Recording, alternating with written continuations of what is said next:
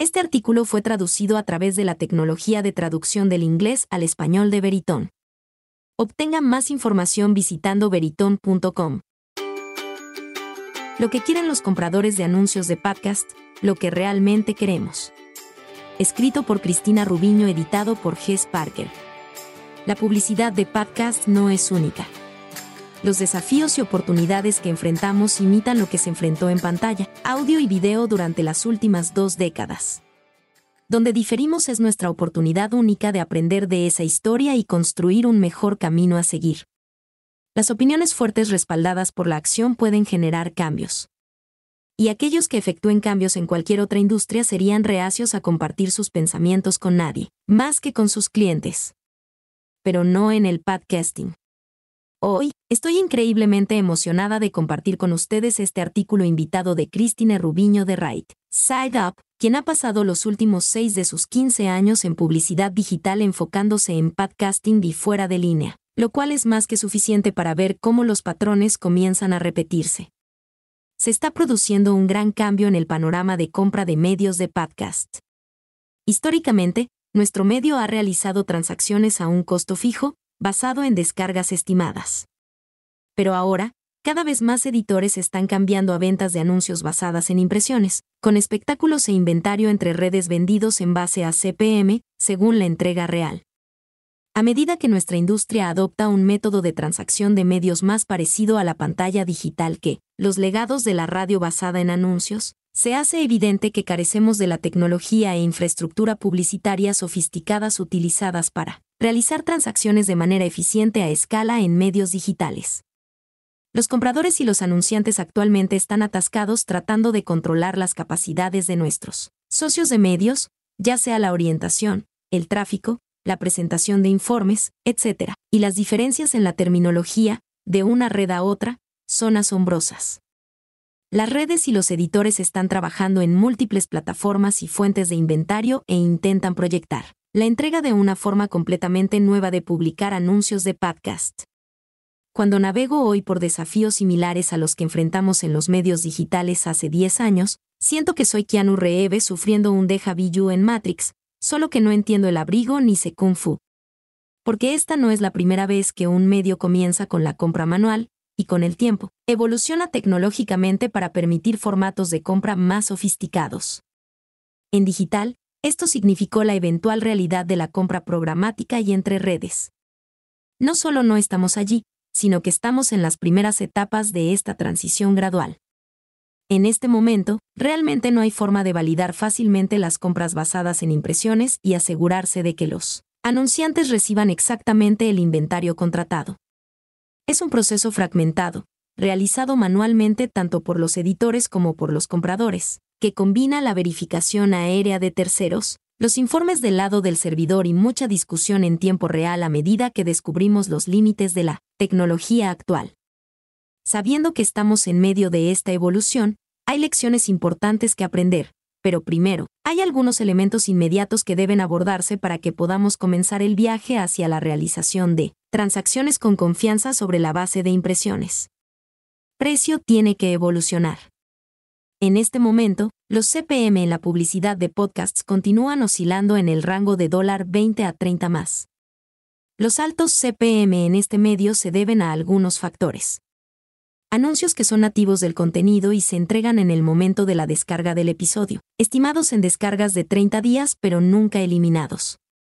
Anuncios, falsificados, donde estamos comprando de forma esporádica, pero los anuncios se entregan dinámicamente y las impresiones no están limitadas y, y por lo tanto, pueden sobreentregar respaldos. De lectura del anfitrión, hay una prima para este estilo de entrega creativa. Oferta y demanda. Podría decirse que los podcasts son uno de los medios más populares tipos para empresas de tecnología que buscan diversificar su combinación de medios y la cantidad de podcasts que realmente tienen un potencial de rendimiento. De respuesta directa es bastante limitada. En lugar de ver que los CPM bajan a medida que las compras cambian a una base de impresión, vemos que muchos de nuestros socios de red están tratar de mantenerlos virtualmente idénticos a los horneados o, posiblemente mirar solo una disminución del 10 al 20%.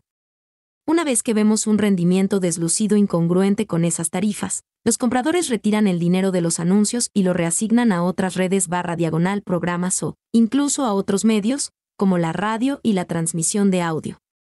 Esto ya sucedió con varias de nuestras compras con socios que cambiaron a anuncios inyectados dinámicamente y no ajustaron la estructura de compra y los precios de manera proporcional. Ahora estamos trabajando juntos para desarrollar estructuras de prueba en las que nuestros anunciantes puedan realizar transacciones con confianza.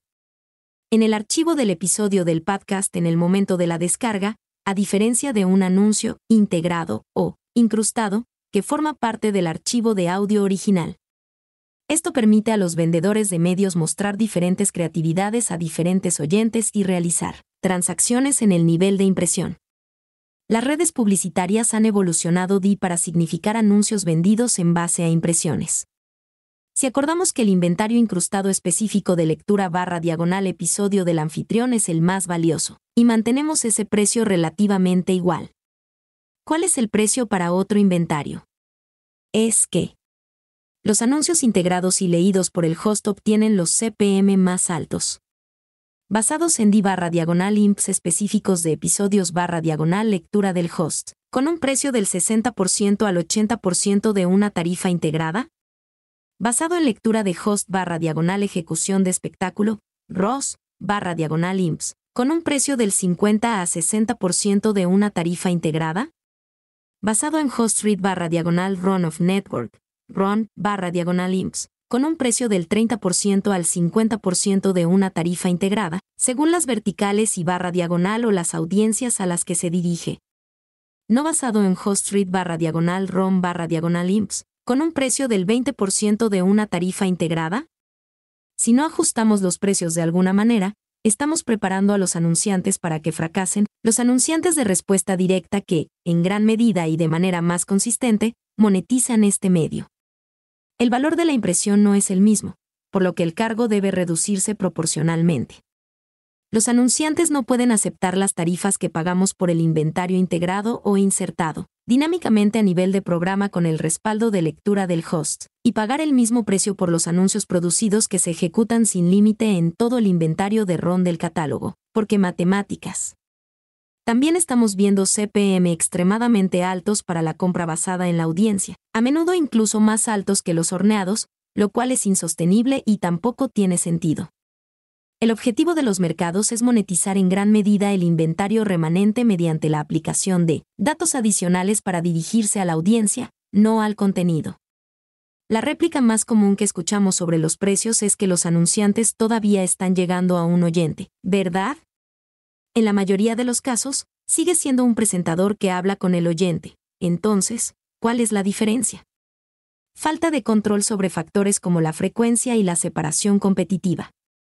Una de las mayores preocupaciones que tenemos es la falta de capacidad constante para limitar la frecuencia. Realmente no hay forma de que los anunciantes limiten la frecuencia a un nivel razonable, por lo que no servimos al mismo oyente, independientemente de cómo se defina, frecuencia 15x y terminamos con desperdicio de medios o sentimiento de marca negativo. No sé ustedes, pero como oyente, no me encanta escuchar el mismo anuncio una y otra vez. Me salto o me desconecto. Especialmente cuando atraco episodios y escucho el mismo anuncio una y otra vez, y bueno, entiendes el punto. Nos estamos acercando a tratar los podcasts como streaming, audio hablado, y esa es una experiencia auditiva muy diferente. Además, en teoría, un oyente podría recibir un anuncio de dos competidores en la misma vertical si la exclusividad competitiva está en el nivel de experiencia del oyente, o si el vuelo de impresión termina y luego el oyente sigue atracándose y comienza el vuelo de la siguiente compañía. Ahora parece que el anfitrión respalda dos tipos de productos iguales y las tasas de conversión de ambas marcas disminuyen. Una de estas cosas es más saltable que la otra y perdemos una de las principales propuestas de valor para las marcas que ingresan al podcasting, que es la capacidad de obtener exclusividad competitiva con compras proporcionales. También hay una adopción intermitente de la limitación de frecuencia. Los dos baluartes principales contra la limitación de frecuencia han sido la capacidad del servidor de anuncios barra diagonal host, en la que reconocemos que muchos socios están trabajando. No todos los servidores de anuncios pueden hacerlo, y con los que pueden, los socios han informado inconsistencias en la tecnología que realmente funciona. Las decisiones comerciales tomadas por los socios no toman un límite de frecuencia. Esto es miope, centrado en la entrega de anuncios a corto plazo y la finalización de contratos, frente a lo correcto para los anunciantes y los oyentes. Recuerdo todos los mismos argumentos que ocurren en la historia de la publicidad digital. Por ejemplo, ¿tenemos un límite de frecuencia de 24 horas o 7 días? ¿Cuál es el número correcto? La respuesta debe determinarse, juntos, como un mercado, y ahora es el momento de buscarla antes de que saturemos demasiado la experiencia auditiva. Con la nueva tendencia hacia el relleno de anuncios, ejecutar más de cuatro mid-rolls en un episodio, y sin saber qué es posible con respecto a la separación para patrocinio y anuncios de marca, la limitación de frecuencia se convierte en una necesidad para no alienar a los oyentes con demasiado de estos últimos, que es más probable que se omitan. Todo esto conspirará para diluir el valor de las impresiones, fortaleciendo aún más el argumento a favor de CPM cada vez más bajos. La experiencia, desde la perspectiva del anunciante, ha cambiado fundamental y negativamente, por lo que no puede tener el mismo precio. La fuga es un misterio. Podríamos comenzar un podcast sobre crímenes reales basado en ella. Como industria, sabemos cómo evadir anuncios horneados, según la curva de disminución de la audiencia a medida que envejece un episodio. Hemos tenido años de descubrimiento de precios para anuncios horneados, hemos podido identificar el nivel correcto de exposición para una audiencia en función de diferentes objetivos de campaña. Nuestra industria aún tiene que encontrar una forma infalible de hacer compras basadas en impresiones para estos mismos anunciantes. ¿Es semanal? ¿Es mensual? ¿Según las fases de la luna? ¿En el año bisiesto? ¿Quién sabe? Bromas aparte, no hay una respuesta correcta, al menos no todavía. Algunas redes están anclando vuelo en el porcentaje de voz, SOV, que es una métrica que los anunciantes no pueden verificar de forma independiente, y también un objetivo móvil a medida que aumenta la audiencia. Nos hemos inclinado más hacia vuelos de una o dos semanas para poder controlar el ritmo. Muchos socios nos solicitan vuelos de un mes de duración, pero sin la capacidad de limitar la frecuencia o distribuir uniformemente el ritmo de la entrega de acuerdo. Con un cronograma acordado mutuamente, es menos probable que accedamos debido a la falta de control. Publicación de anuncios de terceros, informes de entrega y verificación de anuncios. Debido a que el podcasting es, al menos actualmente, un medio abierto basado en la tecnología RSS, los intentos de publicación de anuncios y barra diagonal o atribución de terceros hasta ahora han logrado un éxito mixto. Un desafío importante a medida que cambiamos la base de costos de un punto a una base de impresión es que necesitamos informes de entrega proporcionados directamente desde algún tipo de servidor de anuncios, acreditado o plataforma de alojamiento. Estos serán necesarios para aprobar y pagar facturas, al menos hasta que nuestra industria adopte más ampliamente la publicación de anuncios de terceros. Esto no significa que un ser humano inicie sesión en una plataforma que no esté abierta a los compradores, extraiga un informe y escriba o copie manualmente las impresiones en una hoja de cálculo de Excel. Esto está pasando hoy y me preocupa mucho. He experimentado personalmente el fraude publicitario relacionado con ese escenario, y aunque la gran mayoría de nuestros increíbles socios no tienen malas intenciones, aún ocurren errores humanos. Nuestra industria necesita informes básicos basados en impresiones, enviados automáticamente a los compradores en un horario de su elección, desde la plataforma de alojamiento y barra diagonal o el servidor de anuncios compatibles del editor. Esto es lo que usaremos para aprobar y pagar las facturas. De lo contrario, ¿cómo sabremos qué pagar? Además de eso, los informes a nivel de programa, así como la frecuencia, la geografía, etc., son dimensiones que debemos buscar colectivamente. Nunca pensé que añoraría los días de los informes basados en la ubicación de Google Campaign Manager 360, pero aquí estamos. Por último, Brian acaba de explorar la verificación de anuncios y señaló que, en casi toda la publicidad digital, la verificación de terceros es una parte no negociable de la ecuación. Si estamos sirviendo y realizando transacciones en podcasting más como audio digital, entonces debemos acordar mutuamente, compradores barra diagonal anunciantes y vendedores de medios. Una fuente indiscutible de informes de entrega para que podamos facturar y pagar facturas con confianza, sabiendo que lo que compramos fue entregado. Sin acceso o visibilidad en el backend de cómo se publican estas impresiones, los anunciantes no pueden publicar anuncios y realizar un seguimiento de la entrega, o controlar y optimizar factores como rotaciones creativas, para campañas que presentan anuncios de lectura de host D barra diagonal o anuncios producidos.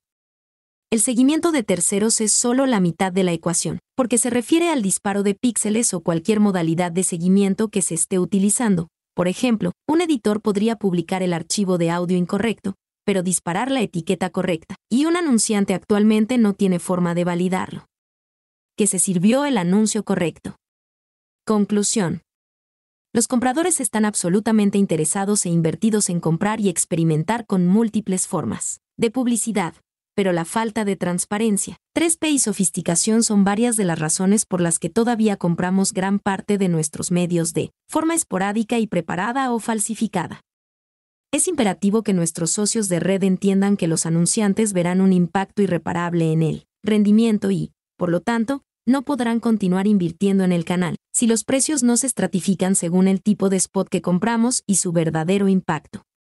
Hemos planteado estas preocupaciones legítimas a los socios, con diferentes grados de recepción y éxito, y los que, lo entienden, reciben una mayor parte de nuestros dólares publicitarios.